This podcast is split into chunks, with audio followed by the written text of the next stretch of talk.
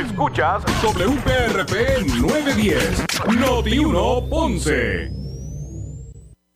Uno Radio Group, Noti 1630 ni ninguno de sus auspiciadores se solidarizan necesariamente con las expresiones del programa que escucharán a continuación. Ponce en Caliente es presentado por Muebles por Menos. La temperatura en Ponce y todo el sur sube en este momento. Noti 1630 presenta Ponce en Caliente con el periodista Luis José Moura. Bueno, saludos a todos, buenas tardes, bienvenidos, soy Luis José Moura, esto es Ponce en Caliente. Usted me escucha por aquí por Noti1 de lunes a viernes a las 6 de la tarde analizando los temas de interés general en Puerto Rico, siempre relacionando los mismos con nuestra región. Así que bienvenidos todos a este espacio de Ponce en Caliente. Hoy, hoy miércoles, eh, miércoles 7 eh, de diciembre del año 2022. Así que gracias a todos los que están en sintonía del 910 AM de Noti1 en el sur de Puerto Rico. Así que gracias a los que están conectados a través de WPRP eh, en Ponce, el 910 AM de Noti1 y también los que nos escuchan a través de la frecuencia radial FM. Sí, así mismo, con todo eh, ¿verdad? con toda esa calidad de sonido que, esto representa. Así que, o que eso representa. Así que gracias también a los que nos sintonizan a través del 95.5 en su radio FM. Gracias a todos por su compañía. Bueno, eh, el tema de la seguridad en las escuelas es un, tema que, ¿verdad? que ha captado la atención de la gente entre otras cosas en el día de hoy. De hecho, por aquí, por Noti1, reaccionó el secretario de eh, Educación, eh, Francisco, o digo, Eliezer Ramos, Eliezer Ramos Párez, y, y básicamente, pues, el, ¿verdad? Si es que se ha, se ha planteado de esta forma, Eliezer Ramos Párez rechazó en el día de hoy cualquier propuesta de suspender las clases por los incidentes relacionados con armas de fuego. Cito por aquí lo que dijo aquí en Noti 1 el secretario de Educación eh, dijo, no estoy de acuerdo, y cito, no estoy de acuerdo con eso. Las escuelas siguen siendo lugares seguros y yo creo que cada uno de los incidentes han sido manejados eh, por las comunidades escolares, así que ellas mismas se han autoprotegido eh, de cierta forma. según dijo ¿verdad? el secretario en entrevista aquí, precisamente en Notiuno, Ramos Párez explicó que en las escuelas hay guardias de seguridad, cámaras de vigilancia con vigilancia artificial que pueden detectar si una persona tiene un arma de fuego. Además, se ofrecen los adiestramientos sobre tirador activo. Bueno, pues yo espero que sean todas. Vamos ahorita a preguntarle a, nuestro invitado. El funcionario eh, mencionó que en el caso de la República del Perú en Santurce se trató de un estudiante de educación especial y fue el ayudante de servicios del menor la que se percató del arma de fuego propiedad del padre del joven. Ah, de hecho, a esa persona se le radicarán cargos criminales en el día de hoy. Así que esto viene a raíz del legislador eh, que propuso que se suspendieran lo que restan de días de clase en el, en el departamento. Así que el tema está latente eh, vamos a aprovechar para conversar sobre este punto. De hecho, antes de eso, eh, están atentos los federales al respecto. Eh, el gobierno federal a través de la fiscalía en Puerto Rico advirtieron de serias consecuencias de emitir amenazas a las escuelas eh, destacan que la ayuda de la ciudadanía es crucial para contrarrestar esta tendencia. La Fiscalía Federal y el Negociado Federal de Investigación, el FBI, advirtieron hoy a la ciudadanía sobre las serias consecuencias de emitir amenazas a escuelas o compañeros, lo que podría conllevar eh, pasar años en prisión. Eh, y en, estos momentos paso a citar a Steven eh, Moldro, quien es el director del Distrito de Puerto Rico, el, fiscal eh, director especial, o, bueno, no especial, sino el fiscal director o el director del, del Cuerpo de Fiscales Federales en Puerto Rico, me refiero a Stephen Muldrow, expresó que hacer una amenaza contra la seguridad de una persona o una organización a través de las redes sociales, por mensajes de texto, por correo electrónico eh, por cualquiera de ellas es un delito federal por constituir una amenaza mediante comunicaciones interestatales. Aquellos que publiquen o envíen dichas amenazas pueden recibir hasta cinco años en prisión o pueden enfrentar cargos ante los tribunales de Puerto Rico, manifestó en declaraciones escritas, como dije, Stephen Muldrow, eh, fiscal federal eh, a cargo del Distrito de Puerto Rico. Así que básicamente eso es lo que ellos entienden. Bueno, advierten, es lo que debo decir, es lo que advierte el gobierno federal con relación a todo, a todo este asunto que mantiene preocupados, ¿verdad? A los padres de estudiantes eh, de las escuelas eh, públicas del país ante estos casos, ¿verdad? Que han involucrado hasta armas de fuego dentro de los planteles escolares y está aquel incidente de amenazas, ¿verdad? No quiere eso. Aquel incidente de amenazas eh, que hubo recientemente. Pero bueno, vamos a hablar sobre este tema, vamos a ampliarlo. No sé si lo tengo por aquí en línea telefónica. ¿Me escucha? Ok, no se me vaya por aquí. Tengo ya por aquí eh, la comunicación con el presidente de la organización magisterial EPA, Educadores Puertorriqueños en Acción. Me refiero al profesor Domingo Madera. Eh, que es parte ¿verdad? de nuestro equipo aquí de, de, analistas en estos temas de educación. Saludos, profesor Domingo Madera. Tenga, tenga buenas tardes. Buenas tardes, Mora. Un placer estar contigo y todo tu de escucha y muchas bendiciones para todos. y felicidades. Igualmente para usted y su familia, eh, profesor. Eh, bueno, vamos a comenzar, ¿verdad? Y me gustaría que usted nos pudiera, pusiera en perspectiva. ¿Cuál es el grado de seguridad en las escuelas? Porque las escuelas tienen que un, un, un, guardia de seguridad, hay cámaras, hay detectores de metal. ¿qué es, ¿Cuál es el componente de seguridad básico que tiene una escuela pública en Puerto Rico, profesor? Bueno, mira, la seguridad, esa parte de seguridad de la escuela ha mejorado en algo, porque ahora pues casi la gran mayoría de las escuelas tienen cámaras eh, en, la, en la escuela ahora hay eh, uno, dos o tres eh, policías asignados. Así que en esa fase pues se ha mejorado un poco. Ahora no hay detectores de metales, no hay eh, una, una intervención que se haga regularmente o cada tres o cuatro meses. yo creo también que en cierto modo eh, no se está eh, orientando al estudiantado eh, sobre estas situaciones que, pueden ocurrir, ¿verdad? Y, los efectos que puede traer, las consecuencias que le puede traer a los mismos estudiantes el que entren con un arma a los planteles escolares. Ellos saben que está prohibido, pero si eso no se enfatiza eh, yo que yo creo que, de vez en cuando eh, se debe de coordinar con, la misma policía de Puerto Rico y con otras agencias que tienen que ver con seguridad para dar ciertas orientaciones, eh, quizás dar hasta algunos simulacros. Yo creo que esa parte, esa parte educativa, yo creo que se ha dejado de hacer, que yo recuerdo que cuando estaba el, proyecto CELDA en las escuelas para la era del, del 90, eh, esa era parte de lo que se hacía, esa, esas orientaciones que se daban. Eh, y esto pues se dejó de hacer. Eh. eso estuvo hasta el año 2000, hubo un cambio de gobierno, el, proyecto, el programa Celda se eliminó por completo y se ha ido como dejando, dejando y dejando y, han pasado ya más de 20 años y eso como que ha ido dejándose de la mano.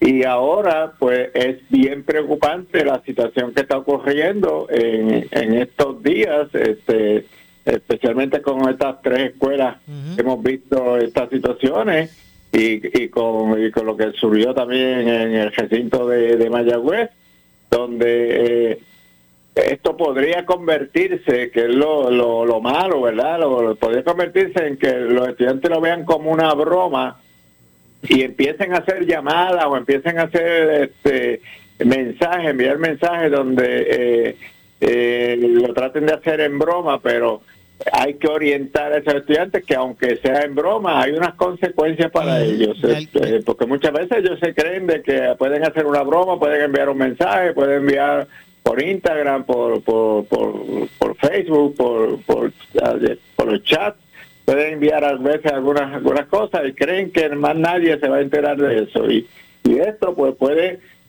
eh, redundar en, en acciones que el perjudicado se va a ver seriamente seriamente afectado y no solamente el estudiante, los padres también. Eh, y hay que hacer también un llamado a, los padres, especialmente a los padres que tienen armas en, su, en sus casas, que tienen que eh, tener mucho cuidado con, con, su, con sus hijos porque a veces, como, como a veces uno dice, los muchachos le echan tierra en los ojos a, los adultos y, pueden tomar un arma sin que nadie se dé cuenta, pero hay que estar bien pendiente de estas situaciones. Definitivo. Profesor, eh, los oficiales, estos, ¿verdad? Estos guardias de seguridad de las escuelas, ¿son, son guardias de seguridad armados? Eh, entiendo que no. Yo, yo no, no me he dado cuenta, pero me parece que no, que están, que no están armados en los planteles escolares, porque son guardias de seguridad. Eh, la verdad que eh, me has cogido con esa pregunta porque no no te la podría contestar si sí o si no, pero me da la, me da la impresión de que no, que mientras están en, en el plantel escolar no, no están armados. Ok, bueno en ese sentido, pues son grandes los retos también que se tiene, ¿verdad? Hoy en día con relación a lo que es la, seguridad pública.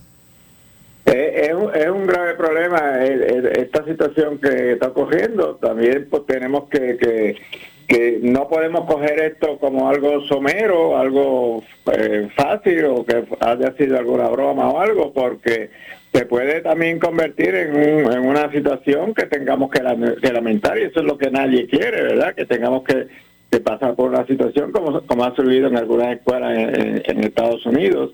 Hay que evitar todo eso. Yo creo que, el, departamento ya tiene inmediatamente que establecer unos protocolos eh, eh, y, hay que enfatizar en los protocolos existentes y ver si se está fallando en algunos de esos protocolos o no se está fallando. Eh, hay que reevaluar esos esos protocolos porque puede ser que el protocolo que se tenga no sea el correcto y esto nos puede servir de, podríamos decir, esta situación nos puede servir de, ejemplo como una práctica para, para analizar bien si estos protocolos que se están usando o que están o que existen en las escuelas eh, son los correctos y si las, lo que hizo el departamento especialmente con la eh, con la amenaza de, que hubo en la escuela Osuna eh, eh, y, la, University Garden y esa amenaza, eh, si ese protocolo, ese proceso que se lleva a cabo fue el correcto. Hay unos que dicen que sí, hay otras personas que dicen que no. Yo no podría analizar en este momento si estuvo correcto o no estuvo correcto, porque yo no soy experto en seguridad. entiendo que sí, que el, que el departamento actuó rápido, la escuela, la escuela actuaron rápido y entiendo que el proceso se hizo de la forma correcta, pero pues hay personas que conocen más de estos sistemas, algunos dicen de que no, de que no se, que lo que debieron de haber hecho fue un lockdown eh, y mantener los estudiantes en la escuela, pero yo en ese sentido no te podría, no podría abundar si en realidad fue lo correcto o, no fue lo correcto. Eso serviría para ver si este, si este proceso que tenemos, estos protocolos que tenemos en la escuela, en realidad eh, son los correctos y si funcionan o no funcionan. Profesor, eh, el secretario de Educación explicó que en las escuelas hay guardias de seguridad, cámaras de vigilancia con vigilancia artificial que pueden detectar si una persona tiene un arma de fuego. ¿Usted, usted ha, visto, ha visto esta combinación en las escuelas? Sí, la hay, la hay, hay, hay cámaras y hay, y hay, y hay los guardias de seguridad, por eso te digo, en esa, en esa parte estamos, pero eh, por ejemplo, el estudiante que llevó eh, un arma dentro de, un bulto, si el bulto no, no hubiese estado abierto para que la maestra o el maestro que se dio cuenta eh, del arma, si hubiese estado cerrado, no se iba a dar cuenta. porque eh, pues tampoco nos, podemos poner a, buscar los bultos, abrir los bultos, excepto que haya un, proceso de, que autorice para que eso se, se, haga, ¿verdad? Así que, que por eso es que te digo, eh, pues, eh, hay, hay que establecer, hay que estudiar bien qué es lo que podemos hacer. Eh, se está hablando de los detectores de metales, pero por otro lado, hay que pensar de que muchas de las escuelas en Puerto Rico no están preparadas para ponerle detectores de metales porque tienen diferentes entradas.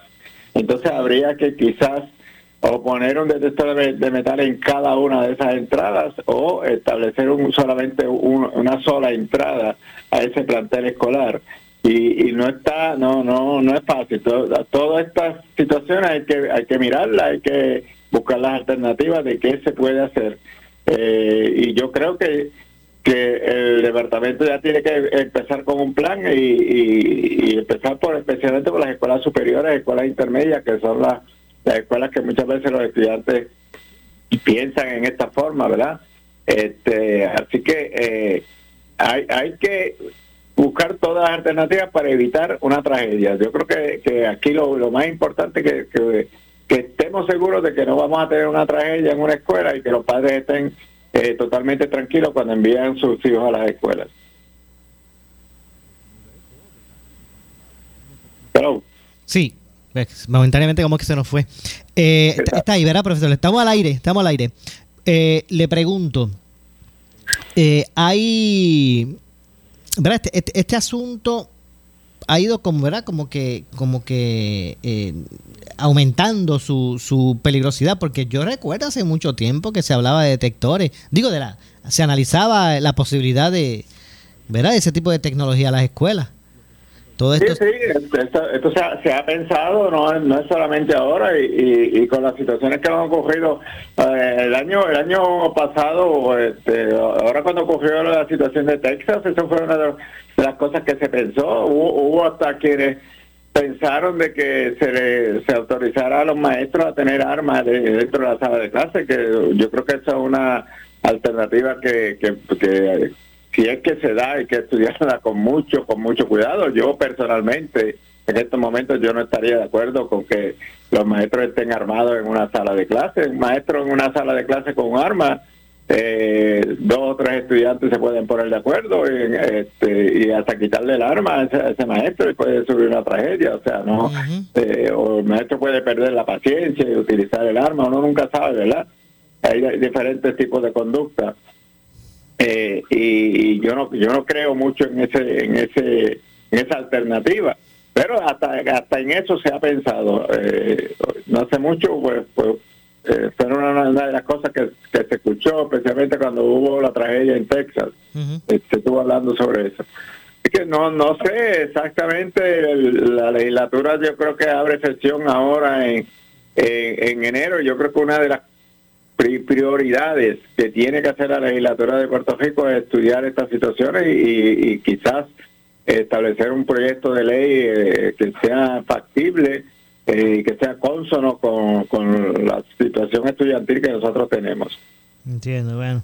Vamos a ver cómo se desarrolla todo esto y, y, bueno, ¿verdad? Y que se y que se atienda, no cabe duda, no no que no tengamos que esperar una tragedia como la que hemos visto en otros lugares, ¿verdad? De estos tiradores activos, que no tenga que ocurrir una, una tragedia así aquí para entonces empezar a hacer protocolos, hacer hay que hacerlos ahora.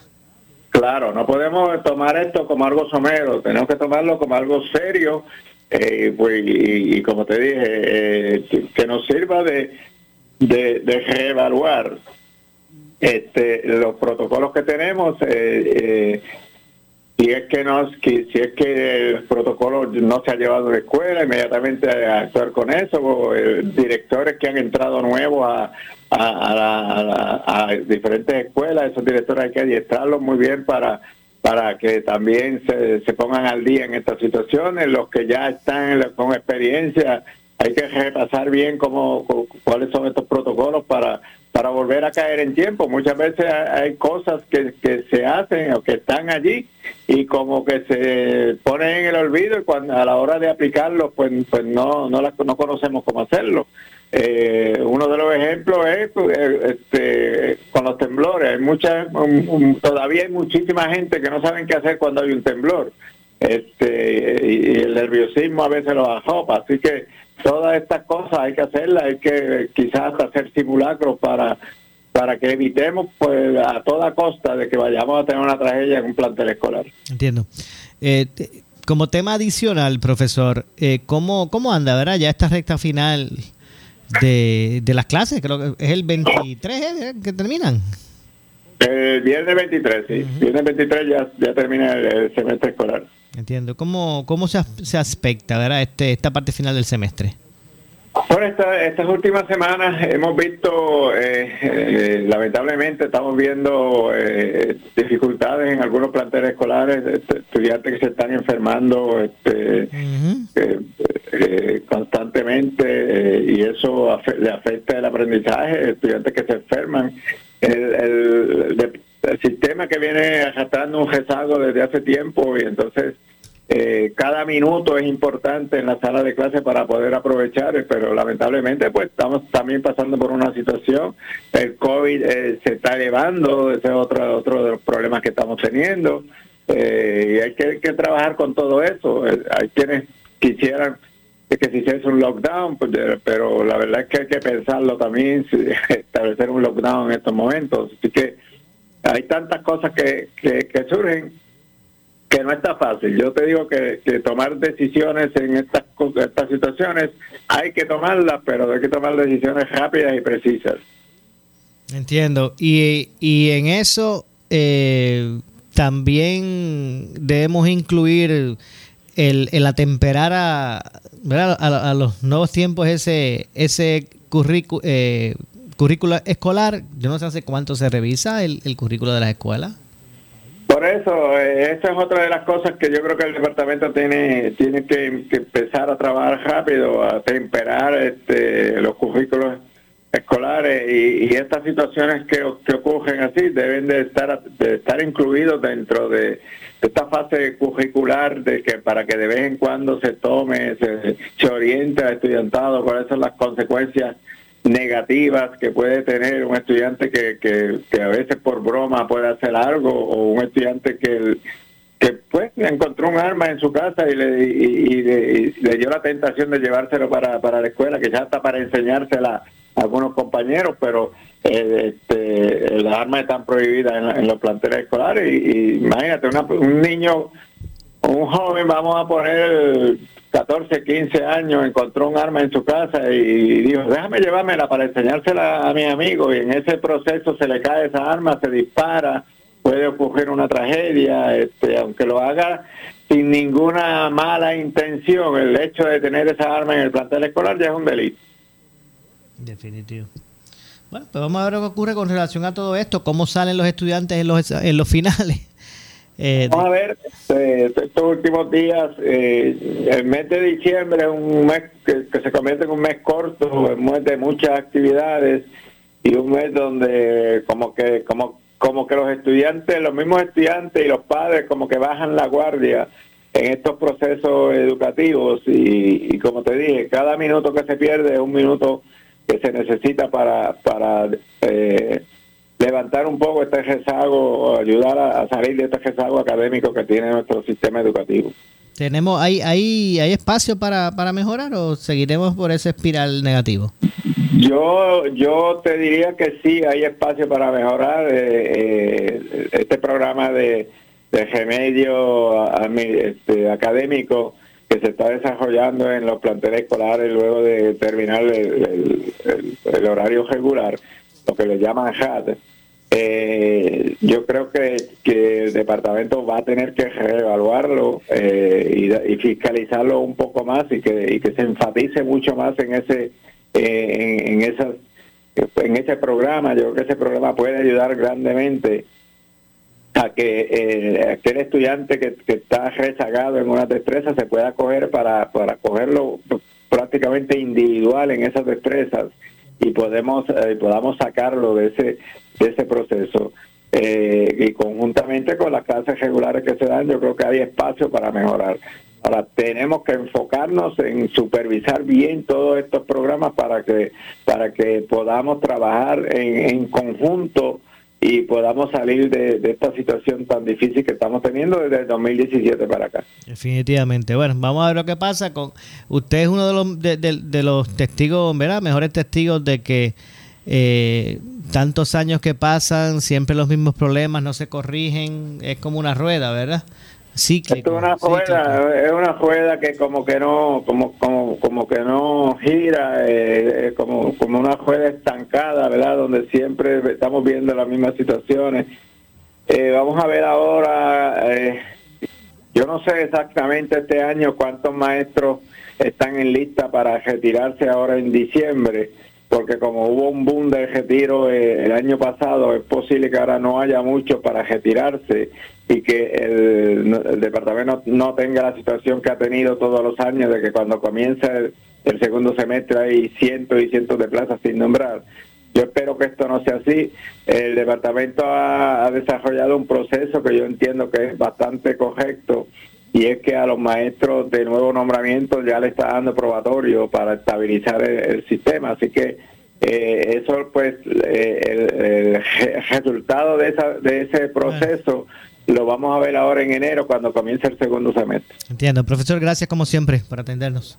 Estamos siempre a la orden, un gran placer comunicarme con todos ustedes y como les dije, muchas bendiciones y muchas felicidades. Igualmente, muchas gracias para usted. Ahí escucharon al presidente de la organización magisterial EPA, Educadores Puertorriqueños en Acción. Hacemos la pausa, regresamos con más. Soy Luis José Moura, Response en Caliente.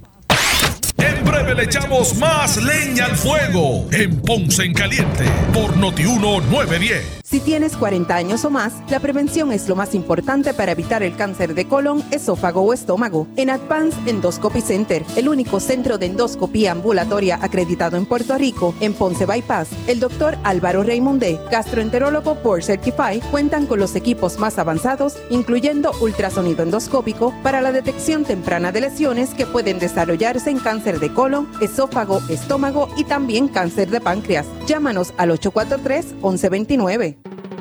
Disfruta de la vida con tu Toyota nuevo, pero que sea de Furiel, porque Furiel te trata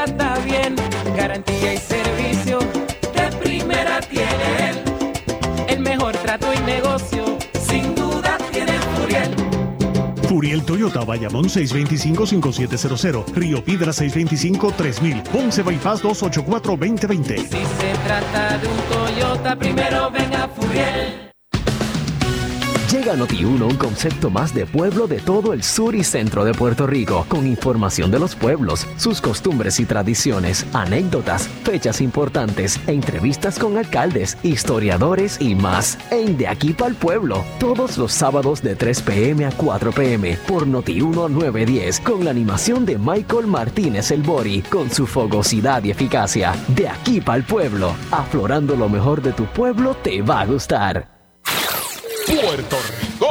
Se acabó la espera. Jueves 8 de diciembre es la gran apertura de la mega tienda de ahorro muebles en Yauco Plaza. Juego de sala 499. Set de Madres Queen 347. Hermoso juego de sala 1399. Estará con nosotros Ferdinand Pérez con su programa Pelota Dura de Noti 1630. Ahorro muebles, más barato imposible. Te esperamos este jueves 8 de diciembre en Yauco Plaza, al lado de Mr. Special. Oye, instalador de grama artificial, ¿estás seguro que le estás instalando la mejor grama a tus clientes? ¿Tienes retardante contra fuego y tratamiento contra rayos ultravioleta? Es ideal para mascotas. Un carro es un carro, pero no todos son de la misma calidad. Así mismo sucede con la grama artificial. Artifigrama de grama mía, con la combinación de verdes más natural en el mercado y la calidad que su cliente se merece. Grama mía, sirviendo a Puerto Rico por más de 45 años. 787 843 6246 843 6246 con ASC. Ahora puedes reclamar 100% por WhatsApp. Y con ASC es más fácil de verdad. Somos Noti 1630. Noti 1630. Primera fiscalizando. En breve le echamos más leña al fuego en Ponce en Caliente por Noti 1910. Muebles por menos. Aquí encuentras todo lo que está a la moda para que decores tu hogar esta Navidad. Variedad en mercancía y entrega inmediata. En Muebles por menos no necesitas crédito y pagos bajititos siempre. Esta Navidad, pásala a tu gusto, visitando primero una de las tiendas de Muebles por menos. En Salinas, en Villalba y frente al cementerio de la 14 en Ponce. Te esperamos en Muebles por menos. Felicitándote en Navidad. El área sur está que quema. Continuamos con Luis José Moura y Ponce en Caliente por el 910 de tu radio. Bueno, estamos de regreso. Son las 6 con 33 de la tarde. Soy Luis José Moura. Y esto es Ponce en Caliente. Usted me escucha por aquí por Noti1 de lunes a viernes.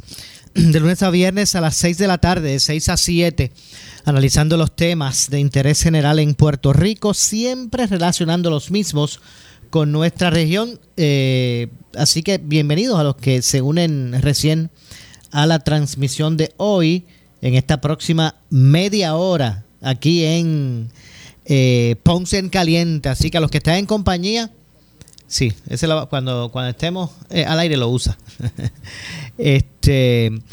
Eh, a los que están en sintonía del 910 AM de Noti1 desde el sur de Puerto Rico, también a los que están eh, escuchándonos en este momento a través de la banda FM. Usted también puede escuchar este programa a través del 95.5 en su radio FM. Mire, y pendientes porque ya mismito, en minutos, eh, estaremos con la eh, licenciada María de su acostumbrada cápsula relacionada a los temas eh, referentes a, las leyes federales de quiebra en Puerto Rico. Así, así que eso será ya mismito. Estará con nosotros aquí en vivo la licenciada María Evicenza. Así que pendientes a su cápsula los miércoles aquí en Ponce en Caliente.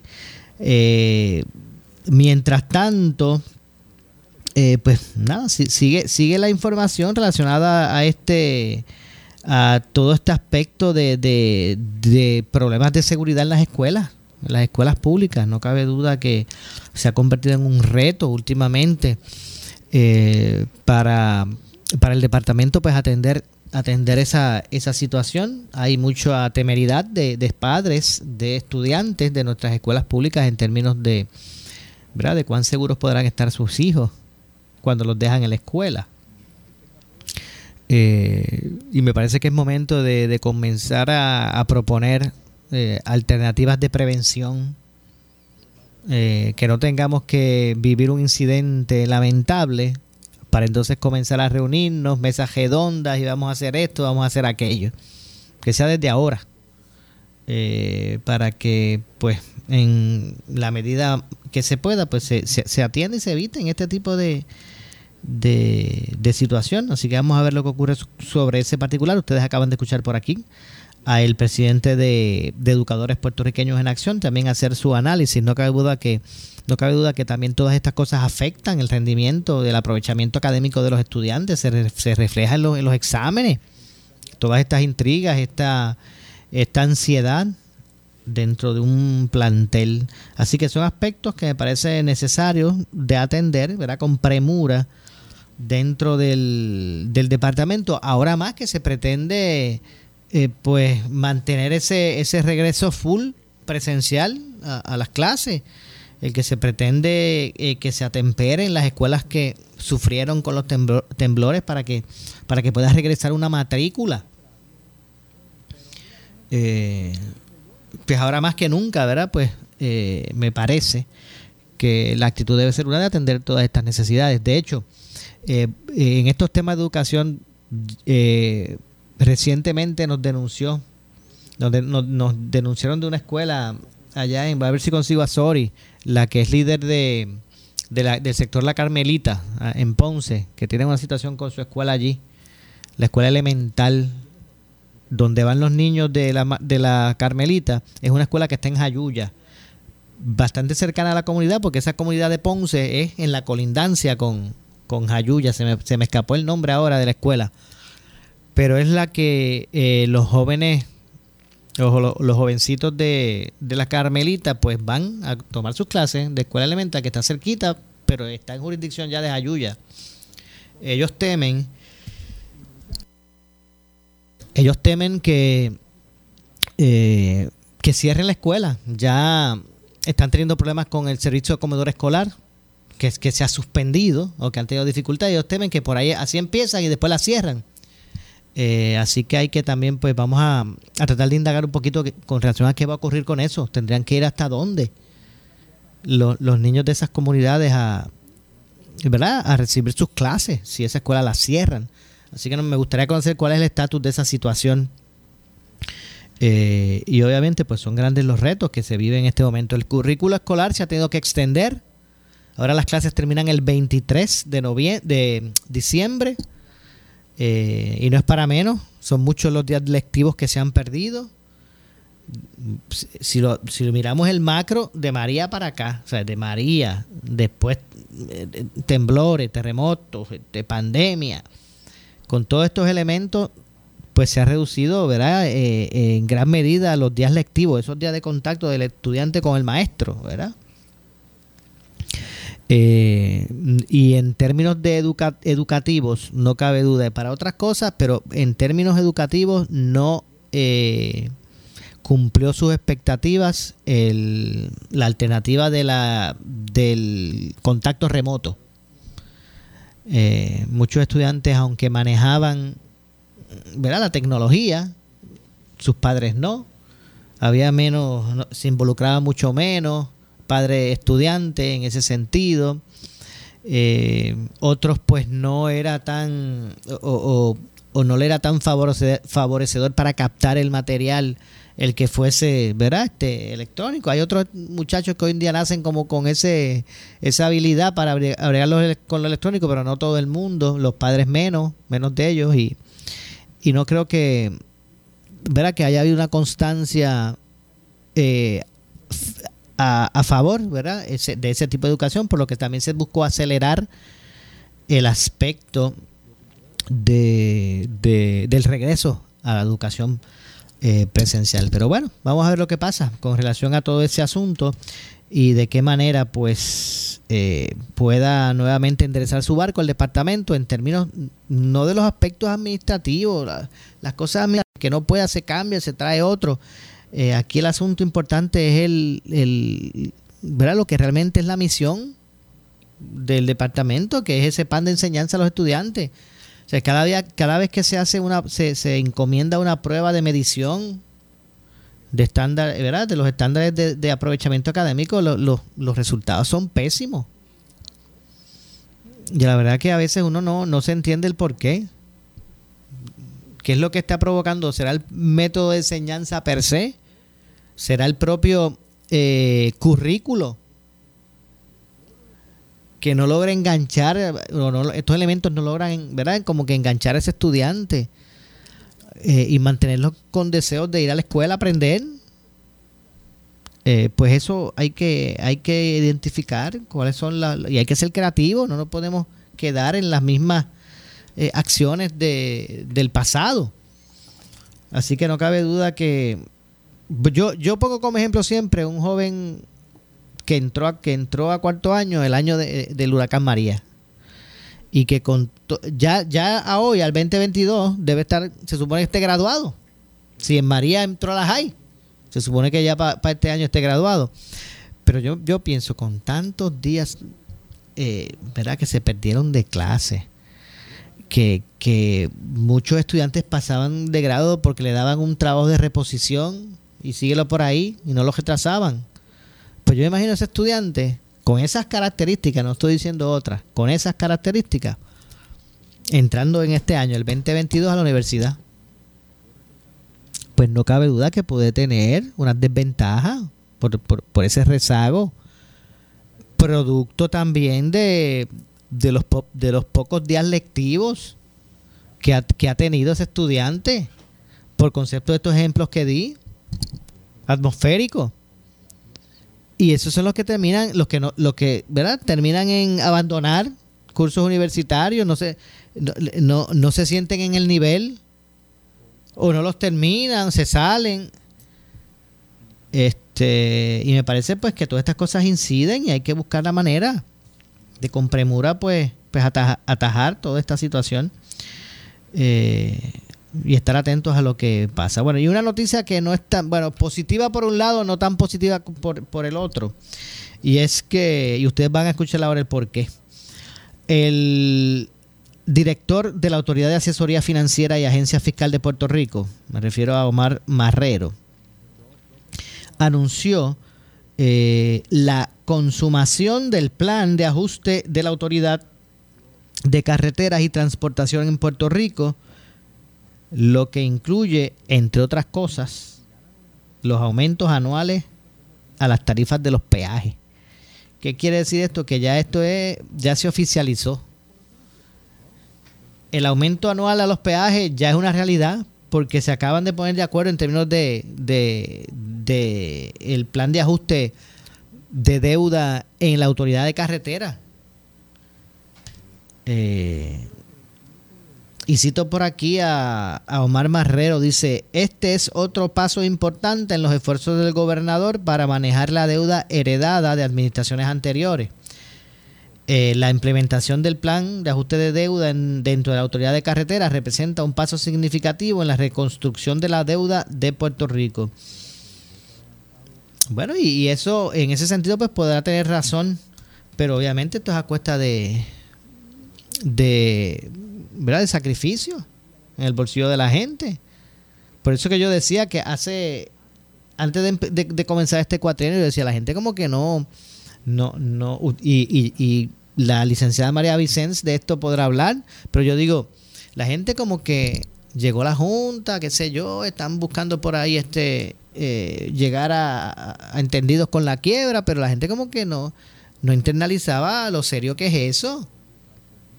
Ahora cuando empiezan a reorganizarse las deudas, ¿verdad? Empiezan esos planes a establecerse, que hay que buscar los chavos para pagar porque si bien es cierto que se condoran unas cosas, se llegan a acuerdos, hay que pagar. Era, era, era, fue todo el tiempo que estuvimos sin pagar la deuda y estábamos hasta el cuello. Imagínense ahora contemplando el pago. Pues en, en, aspectos como este que se refleja eso, pues subiendo peaje, subiendo, ¿verdad? Mayor aportación. Eh, y, licenciada, le voy a pedir un minutito. Yo sé que ahora, luego de la pausa, vamos a vamos a su, su sección, es que sección, pero es que quiero preguntarle, ¿verdad? Su opinión sobre esto que estoy estoy planteando, ¿verdad? Esto es aparte de lo que de, lo que de lo que vamos a hacer, así que en ese sentido, saludos y eh, vamos por aquí, saludos y bienvenida, licenciada. Déjeme, déjeme un segundito, déjeme ver si lo puedo. No sé qué es lo que tengo por aquí, parece que lo tengo cerrado. Lo tengo cerrado por aquí, vamos a ver si. Vamos a ver si tengo por aquí. Eh, ah, no, discúlpeme, es que estaba el que no. Ahora sí, dígame usted. Saludos, buenas tardes. Saludos, Maura, buenas tardes a ti y a los radioescuchas. Ahora sí la estoy escuchando. Bueno. Sí, Maura, definitivamente la gente no tiene una idea de las consecuencias de lo que es la quiebra. Y, y, el, y la otra cosa es que esto nos va a dar, no es por como los individuos que se van a quiebrita tres años, cinco años. Esto es por los próximos 40 años, en lo que ese plan se completa. Y todo el gobierno, ya, ya tú ves cómo cada vez que adoptan una medida y viene la Junta, interviene y mete la mano, porque es que ya nosotros no nos mandamos. O sea, aquí manda otra cosa porque tú te tienes que regir por ese plan y no solamente el gobierno, es la autoridad de carretera, es la autoridad de energía eléctrica, es el sistema de retiro, toda esa gente está en, una quiebra y se tienen que acatar a lo que se, a los acuerdos que se lleguen. Y como tú bien explicaste, ¿cómo es que se va a pagar la deuda? Pues tienen que aumentar los peajes, tienen que aumentar la, en la autoridad de energía eléctrica, eso es inevitable, que la tarifa va a tener que aumentar porque cómo tú vas a pagar. O sea, eso, eso son las consecuencias y la gente no lo ve. No lo ve, y es que yo decía, bueno, la gente, la gente como que no, no entendía eso de la quiebra, pero eso a mí no me afecta, no lo yo no lo siento, yo estoy igual. Yo decía, bueno, pero es que usted no entiende qué es esto.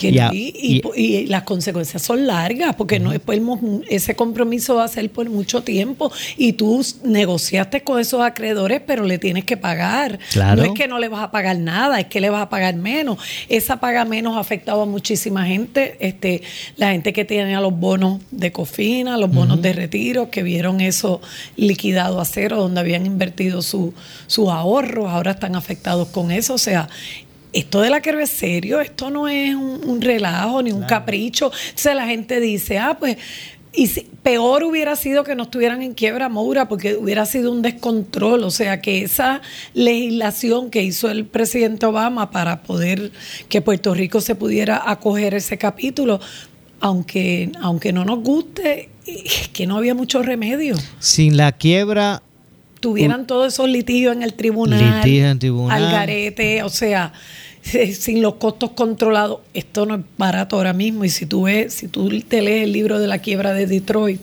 ves que quienes más se lucraron aquí fueron los abogados. Tú has visto, ¿verdad? No sé si lo has comentado en otros programas, pero Sí. lo que estos bufetes cobran es, olvídate, muchísimo. Pero es que si no hubiéramos hecho bueno, pero esto, si es que ¿qué? el ejemplo tenemos con la Junta, ¿cuánto nos cuesta la Junta? Exactamente. Pero ¿y si no tuviéramos esto, qué hubiera Exacto. pasado? Porque ya las demandas habían empezado en los tribunales de los acreedores que no se le podían pagar la deuda. De- la, la demanda trajo el stay, Eh, la quiebra trajo el stay y y se paralizó todo. se paralizó todo. Ujú. Pero eh, eh, es bien importante y esto de que ahora la jueza le dio una semana más para que llegue a un acuerdo a la Autoridad de Energía Eléctrica, porque si no se le desestima la quiebra, eso sí que se pondría bien feo. Yo, yo a veces, amistades mías, que lo conversamos así, yo digo, ustedes se creen, pero ¿y si la Autoridad de Energía Eléctrica le desestiman la quiebra? ¿Qué vamos a hacer? Porque entonces es lo mismo, todo el mundo es que te suple la el, el combustible, todo eso, todo el mundo a cobrar o a no suplir, porque aquí por lo menos está bajo el yugo de eso, de, de, de la ley de quiebra que se supone que es para proteger al deudor, ¿ves? Y está la jueza ahí interviniendo como puede, pero si tú, eso estuviera sin ningún control, sin, Definitivo. Bueno, gracias, eh, licenciada, por verdad, por darnos esa opinión. eh, me parece que bien acertada. Eh, al regreso, tenemos que hacer una breve pausa. Al regreso, pues de lleno, venimos oficialmente con la cápsula relacionada a los eh, asuntos de las leyes federales de quiebra en Puerto Rico con la licenciada María Evicens. En breve le echamos más leña al fuego en Ponce en Caliente por Notiuno 910. Muebles por menos. Aquí encuentras todo lo que está a la moda para que decores tu hogar esta Navidad. Variedad en mercancía y entrega inmediata. En Muebles por menos no necesitas crédito y pagos bajititos siempre. Esta Navidad, pásala a tu gusto. Visitando primero una de las tiendas de Muebles por menos. En Salinas, en Villalba y frente al cementerio de la 14 en Ponce. Te esperamos en Muebles por menos. Felicitándote en Navidad. El área sur está que quema. Continuamos con Luis José Moura y Ponce en Caliente por el 910 de tu radio. Bueno, estamos de regreso. Soy Luis José Moura y esto es Ponce en Caliente. Lo que escucharán a continuación es una entrevista auspiciada. Y es que como habíamos adelantado ya con nosotros aquí en los estudios de, de eh, Noti1 en Ponce, la licenciada María Evicenza, abogada de quiebra para su cápsula relacionada a los aspectos eh, referentes a las leyes de quiebra. Saludos, licenciada. Buenas tardes. Saludos, Maura. Buenas tardes a ti, a los radioescuchas y a aquellos que nos ven por Facebook. Bueno, gracias como siempre, ¿verdad? Por estar con nosotros. Hoy la pregunta es la siguiente. ¿Cómo mi ingreso determina si puedo radicar una quiebra? Hay gente que piensa, bueno, no sé si es que yo tengo que ganar hasta tanto o, o cuán- cu- cómo mi ingreso, ¿verdad? Incide eh, en el momento de yo determinar si voy a radicar una quiebra o no. Eso es correcto. No solamente eso, la gente piensa, tengo que tener un trabajo, si no tengo ingresos, no puedo radicar una quiebra. Hay muchas cosas que determinan la quiebra, son bien importantes. No solamente es tu ingreso, tus deudas y tus activos, el valor que tenga todo aquello que a ti te pertenece, ¿verdad? Que son tus activos, que eso pueden ser tanto propiedades inmuebles como propiedades inmuebles, como derechos a cuando tú heredas, que la gente me dice, ah, no, pero licenciada, yo eso no, porque esa casa la va a retener mi hermana, porque ella fue la que cuidó a mis papás.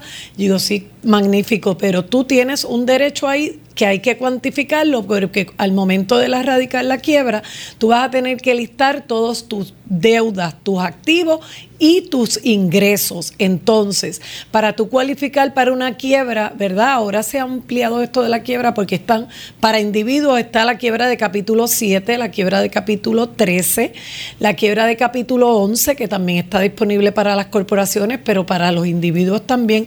Y ahora tenemos de hace dos años para acá un subcapítulo 5, que es parte de un 11, más pequeñito, y entonces tiene un límite de cantidad de deudas para así que no te tengas que ir al 11, que es tan oneroso. Este es un poquito más pequeñito y está eh, disponible nuevo para, para los deudores.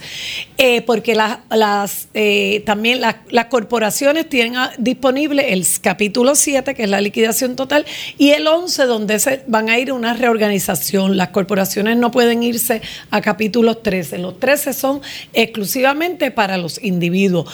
Pero todo esto, ah, todo va a determinar, mira, para tú irte un capítulo 7, tus ingresos eh, tienen que estar por debajo de tus gastos, que ese es el que tú te vas hoy. Es como cuando tú liquidas una corporación, vendo todos los activos y le reparto y le pago un poquito a todo aquel que puedo, ¿verdad?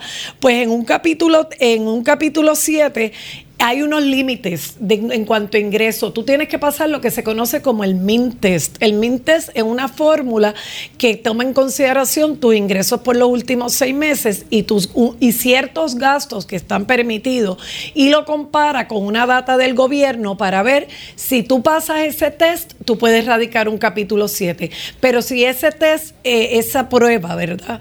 Muestra que tú tienes disponibilidad de ingresos para hacerle un pago a tus acreedores, no asegurado, no cualificas por un capítulo 7. Así que ves que no es una cosita solamente otra. Y la gente también piensa, ah, licenciada, pero yo lo que tengo es ingreso de seguro social, ingreso o de veterano. No importa, tú puedes radicar eh, con ingreso de veterano, con ingreso de seguro social, que son beneficios del gobierno. Si recibes PAN, los cupones, también eh, nada de eso te evita que tú radiques un capítulo, una quiebra. Lo que pasa es que como todo esto hay mucho tecnicismo. Y tú tienes que no puedes escuchar la versión del amigo que hizo esto o hizo lo otro. Tú te tienes que ir a orientar con una persona que sepa para que tú puedas tomar una decisión informada y no vayas a cometer un error. ¿Ves? Así y todo con tiempo. Hay gente que ha ganado mucho dinero, que eso es bien importante para el MINT test este de que hablamos, en los últimos seis meses y de repente se quedaron sin un trabajo y tú dices, tengo, quiero radicar quiebra ahora. Te afecta que hayas generado ingresos antes y ahora no, porque si te sale un ingreso disponible, ¿de dónde tú vas a tener? O sea que tienes que aplazar la quiebra un poquito, ¿verdad? Para, para que puedas cualificar. Y esa cosa la gente no lo sabe. Y es tan fácil como buscar una orientación que... Que, y así pues puedes ir por mejor camino. Definitivo. Y para eso usted debe comunicarse con la oficina de la licenciada María Evicens, abogada de quiebra, al 259-1999. Repito, 787-259-1999. 259-1999. Horario de, de, servicio, eh, licenciada. Eh, estamos de lunes a viernes de 9 a 6 de la tarde y los sábados por cita previa, Maura. Entiendo. ¿Se puede ir ya a la oficina, verdad? ¿O, tiene es virtual? Sí, no. Ya, ya, ya podemos ya está recibiendo. a la oficina, sí. Lo hacemos virtual también. Sobre todo estamos ahora en el campo de inmigración bien eh, agresivos en esto. Y eh, eh, se da mucho virtual. Muy bien. Así que, mire, recuerden que la oficina licenciada María Vicens, la primera ¿verdad? consulta es gratuita y confidencial. Así que llame al 259-1999. Repito, 259-1999. Gracias licenciada, por Hasta el próximo miércoles, Maura. bueno, muchas gracias a usted. Gracias a la licenciada María Evicens. Nosotros nos despedimos, no nos resta tiempo para más. Yo regreso mañana, como de costumbre, a las 6 de la tarde aquí en Ponce en Caliente. No se retiren, que por ahí viene Falú, el gobernador de la radio, con su programa. Tengan todos buenas, buenas tardes. Caliente fue traído a ustedes por Muebles por Menos. Esta es la estación de Luis Dávila Colón, WPRP 910 AM, W238DH 95.5 FM en Ponce, WNO 630 AM, San Juan, Noti 1 630. Primera fiscalizando. Noti1 Radio Group, Noti1630 ni ninguno de sus auspiciadores se solidarizan necesariamente con las expresiones del programa que escucharán a continuación.